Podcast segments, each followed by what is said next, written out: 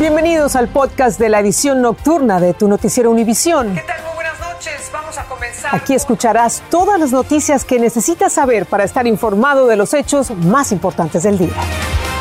Martes 10 de mayo y estas son las noticias principales. El Servicio de Inmigración conoce desde los rostros hasta los recibos de servicios públicos de casi toda la población, gracias a un programa de vigilancia secreto sin mayor supervisión. Un estudio revela que tiene un gran arsenal digital para hacer expedientes casi de cualquier persona en este país. La oposición en México critica al presidente López Obrador por advertir que no asistirá a la cumbre de las Américas si no se invita a Cuba, Nicaragua y Venezuela. Los tres países tienen gobiernos dictatoriales. Las remesas no saben de inflación, solo entienden de cariño y mejor aún si se envían a las madres mexicanas en su día. Miles de ellas las mandaron hoy para celebrar como se lo merecen. Comienza la edición nocturna.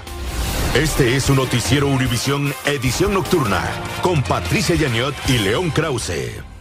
¿Qué tal? Muy buenas noches, bienvenidos a todos y vamos a comenzar con noticias del presidente mexicano Andrés Manuel López Obrador, quien dijo que únicamente asistirá a la Cumbre de las Américas en Estados Unidos si también son invitados los gobernantes de Cuba, Venezuela y Nicaragua. Pero como nos va a decir Sandra Argüelles, para muchas voces de la oposición en México, esos tres gobiernos son dictaduras que violan los derechos humanos.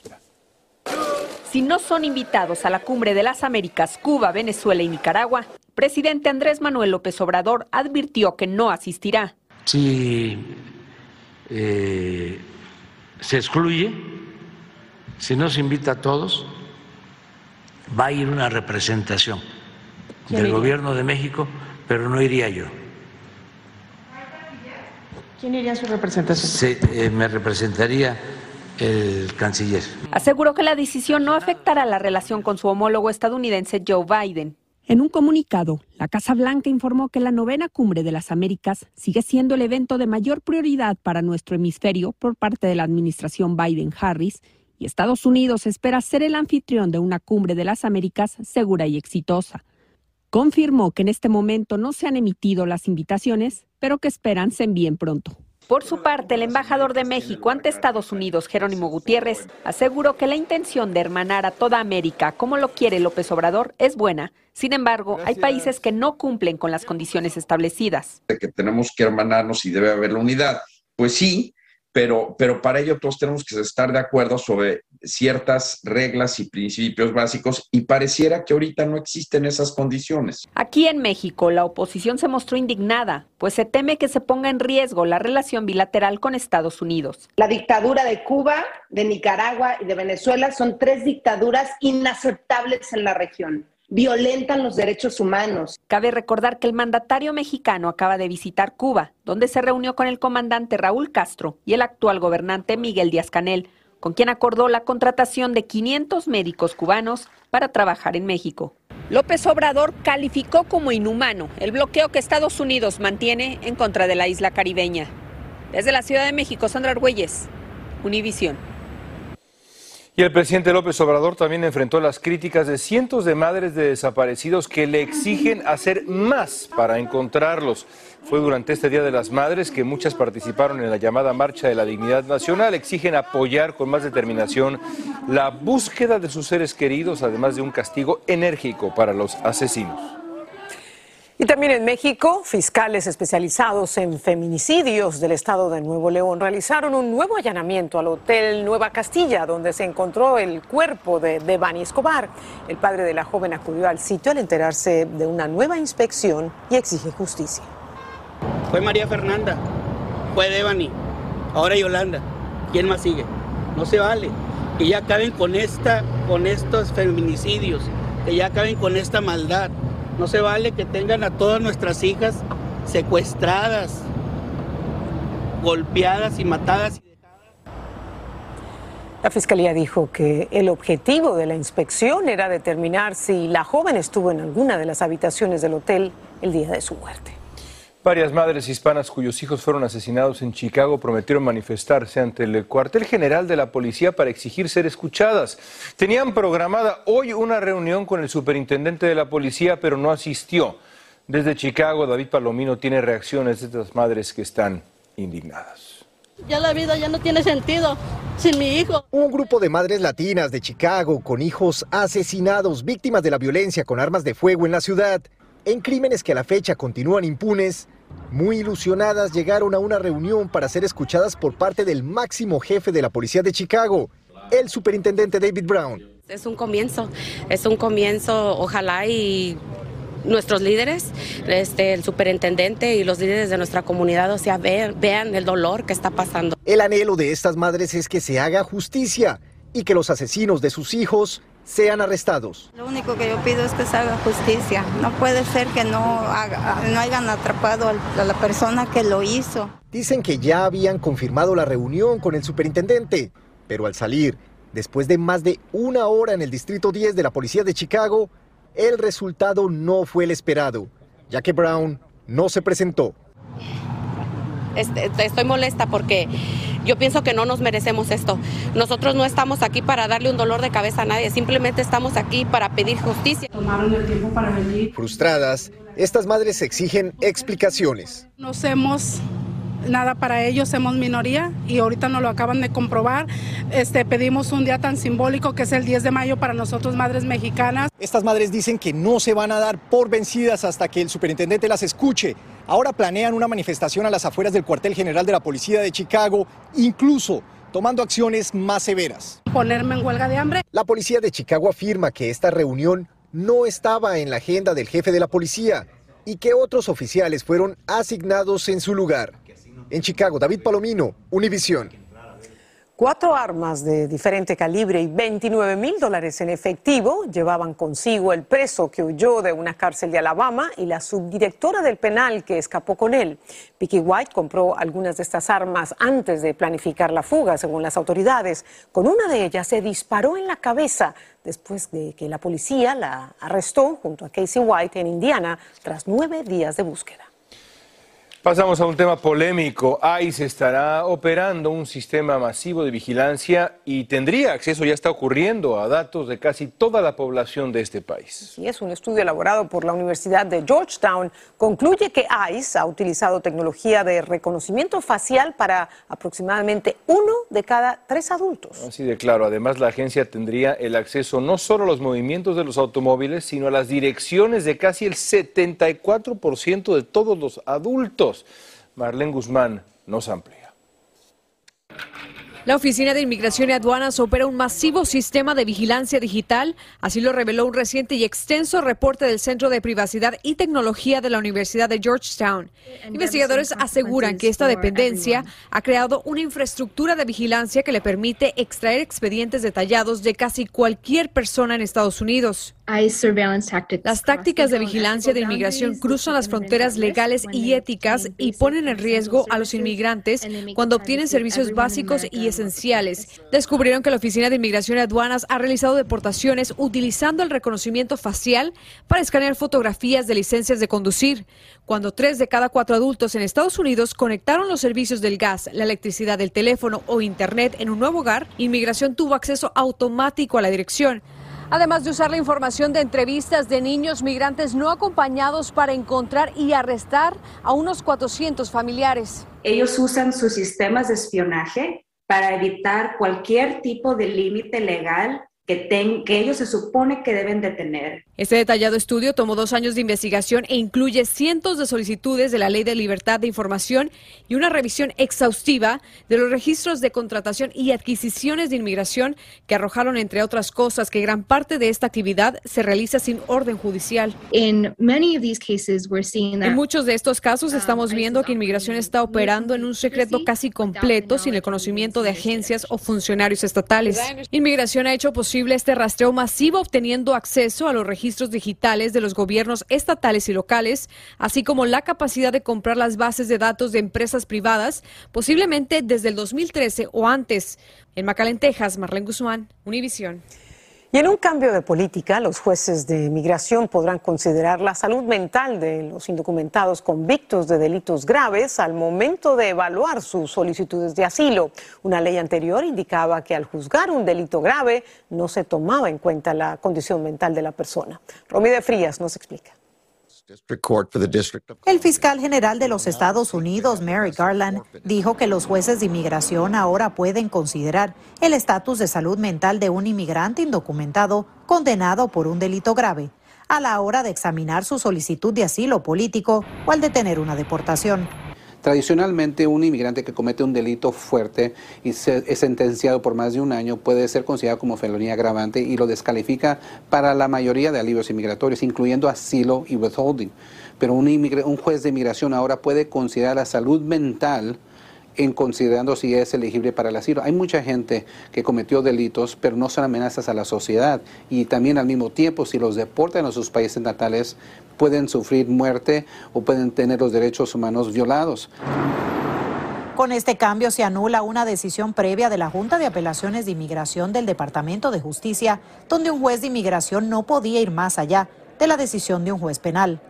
William Moreno llegó hace casi 20 años desde El Salvador y solicitó asilo político. Uno tiene que hacer el esfuerzo para andar en el camino correcto, no desviarse y para conseguir el, llegar a la meta. Esto no cambia la decisión tomada por un juez o un jurado en un caso criminal. Únicamente aplica a casos de inmigración. Que ahora un juez de inmigración puede considerar la salud mental de ese individuo que cometió un delito y la cual ese delito lo hizo inelegible para un alivio migratorio. Es importante recalcar que el tomar en cuenta la salud mental de un inmigrante a la hora de revisar su caso está a discreción del juez de inmigración y cada caso será revisado de forma diferente. Desde Los Ángeles, California, Romy de Frías, Univisión. Los problemas de mala señal y conexión limitada a Internet que padecen millones de familias de bajos recursos pronto serán cosas del pasado. El gobierno de Joe Biden lanzará un programa subsidiado que les brindará Internet de alta velocidad asequible. Veinte proveedores participan del programa que va incluido en el billonario plan de infraestructura. Guillermo González explica quiénes se benefician y qué requisitos se exigen. Se trata del programa denominado Plan Asequible de Conectividad y según la Casa Blanca hace parte del plan de recuperación de la infraestructura de un trillón de dólares aprobado por el Congreso. La idea es que cerca de 48 millones de hogares en los Estados Unidos puedan beneficiarse. Esto es una fantástica noticia, lo cual conectará a mucha gente que debido a los altos precios actuales de los servicios de Internet de las principales compañías se encuentran fuera del alcance de este importante servicio. Si usted está interesado en obtener este beneficio, debe seguir los siguientes pasos. Entre al sitio getinternet.gov o llame al 1-800-384-2575. Llene el formulario que está al ingresar en el sitio. Envíe electrónicamente la aplicación contacte a uno de los proveedores participantes para escoger un plan. En total son 20 compañías prestadoras de servicio de Internet. Algunas de las más importantes son Comcast, ATT y Verizon. El único requisito es tener un ingreso anual en su hogar de 55 mil dólares o menos. Los hogares que califiquen no pagarán más de 30 dólares mensuales por el servicio y tendrán un nivel de conexión suficiente para las tareas de los niños, las videoconferencias y todas las demás actividades cibernéticas. El plan contempla acceso a Internet con una alta velocidad de 100 megabytes por segundo. El presidente Biden dice que este no puede ser un privilegio, sino una necesidad para millones de estadounidenses en el mundo moderno. Regreso contigo. Muchas gracias, Guillermo. La Fundación de Campesinos de California rindió un homenaje a las madres trabajadoras del campo. Muchas de ellas no pudieron pasar el día junto a sus seres queridos debido a problemas migratorios. Sin embargo, nunca han dejado de enviar remesas a sus familiares en sus países. Carla González tiene más. Muy hermoso, nunca había esperado esto y es sorprendente que hagan estos detalles en el trabajo. Así, fueron sorprendidas este 10 de mayo varios grupos de madres campesinas. Gracias, gracias. Acompañamos a la Fundación de Campesinos de California, el Condado de Madera, quienes por segundo año llevaron más que un detalle a las mamás trabajadoras. Alma fue una de las afortunadas. Tiene 27 años laborando en los campos del Valle Central y aunque hoy puede celebrar junto a sus tres hijos, lamenta no haber podido volver a ver a su madre con vida, ya que hasta hace poco pudo arreglar su situación migratoria en el país. No, no tuve la oportunidad de despedirme de ella, ¿verdad? Este, es una situación que yo creo que miles de, de inmigrantes pasamos por esa situación en la que tenemos a nuestros padres lejos, que solamente pues les hablamos. A lo largo de estos años, aún con dificultades económicas, Alma nunca ha dejado de enviar dinero al resto de su familia en la Ciudad de México. Mujeres trabajadoras como ellas enviaron el 32% de las remesas que ingresaron a México en 2021. Además, según el Centro Wilson, el 94.9% del total de dinero enviado a ese país proviene de Estados Unidos, siendo California el estado desde donde se envía más dinero. Y de acuerdo a estimaciones de uno de los principales bancos en México, aún con la inflación mundial se espera que este mes las remesas alcancen un máximo histórico superando los 5 mil millones de dólares. El mes de mayo es un mes pico para, para la industria de remesas donde es la oportunidad de que más de los 281 millones de, migrantes le envíen dinero a sus madres o a sus esposas también. Las mujeres es el grupo principal receptor de remesas. Carla González, Univisión. Un serio incidente en el Aeropuerto Internacional de Ciudad de México provocó la destitución de varios funcionarios. Además, se van a trasladar el 25% de operaciones de ese aeropuerto al nuevo aeropuerto Felipe Ángeles. Esto después de que un avión abortara el aterrizaje porque otro avión se alistaba a despegar por la misma pista. Alejandro Madrigal tiene toda la historia.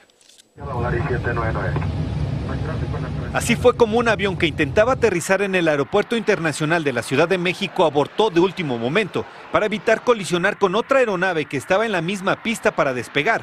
El error fue atribuido a una mala indicación del controlador aéreo. Los pilotos hicieron lo que tendrían que haber hecho, una maniobra de ida al aire, una maniobra de aproximación frustrada, ¿no? Por este incidente fue destituido el director de Servicios a la Navegación del Espacio Aéreo, Víctor Hernández, y la Secretaría de Comunicaciones y Transportes calificó el error como serio y preocupante. El presidente López Obrador pidió una investigación, sin embargo, consideró que no fue tan serio. Desde luego que existe pues la necesidad de atender el problema, pero yo lo que quiero aquí subrayar es cómo se magnifica. En esta página que rastrea los vuelos en tiempo real, muestra lo cerca que estuvieron las dos aeronaves y sobre la misma pista. Una pista ocupada sucede en todos los aeropuertos, pero aquí el tema sería por qué se autorizó a aterrizar, si es que se autorizó a aterrizar esta aeronave. Dicen los pilotos y controladores que en 2021 se modificó el espacio aéreo por el funcionamiento del nuevo aeropuerto Felipe Ángeles y los controladores aéreos no han recibido la capacitación adecuada. La capacitación fue eh, ineficiente, fue deficiente, de muy mala calidad. El que pongan en, una grabación de YouTube este, a un instructor leyendo el manual, esa no es capacitación, ¿no? El gobierno mexicano planea mudar 11 operaciones al aeropuerto Felipe Ángeles, que solo tiene 6, para evitar la saturación en el aeropuerto de la Ciudad de México, que trabaja con 61 operaciones por hora. La autoridad mexicana reconoció que hay un mal clima laboral entre los controladores aéreos y que se dieron cuenta con este incidente que pudo haber cobrado la vida de personas inocentes. En Ciudad de México, Alejandro Madrigal, Univisión. Al volver, ¿es la cuarta dosis de las vacunas de Moderna y Pfizer efectiva contra el COVID? Un nuevo estudio tiene la respuesta. Y el Papa Francisco define si la Iglesia Católica rechaza o no a las personas de la comunidad LGBTQ. Al volver. La en el costado. Estás escuchando el podcast de tu noticiero Univisión. Gracias por escucharnos. Un estudio publicado en la revista médica The Lancet aseguró que una cuarta dosis de las vacunas de Moderna o Pfizer eleva de forma sustancial la inmunidad contra el COVID-19. Añadió que ese segundo refuerzo no provocó efectos secundarios importantes. Y el Papa Francisco dijo que la Iglesia Católica no rechaza a las personas de la comunidad LGBTQ. Sin embargo, admitió que algunas personas en la Iglesia sí lo hacen. Para dejar clara su posición en el tema, el Papa afirmó que Dios es Padre y no renuncia a ninguno de sus hijos. Mientras tanto, Juan Orlando Hernández, expresidente de Honduras, se declaró no culpable de los cargos federales de tráfico de drogas y posesión de armas de fuego. Su abogado dijo que podría citar al juicio al presidente Biden y a los expresidentes Obama y Trump para que declaren en favor de su defendido. Otra pausa al regresar, el iPod, el dispositivo que hace unos 20 años redefinió la forma en que la gente escuchaba música, dejará de existir. Les contamos por qué. Estás escuchando el podcast de tu noticiero Univisión. Gracias por escucharnos. Y Apple anunció que va a descontinuar el iPod, el dispositivo que revolucionó la forma de escuchar música cuando fue presentado ya hace 20 años. Ahí está la ruedita famosa. Es que el iPod fue pues dejando de ser popular cuando la música se comenzó a escuchar en los teléfonos celulares. Así que adiós al iPod y a ustedes también. Hasta Y bienvenidos a los celulares. Así termina el episodio de hoy de Tu Noticiero Univisión. Gracias por escucharnos.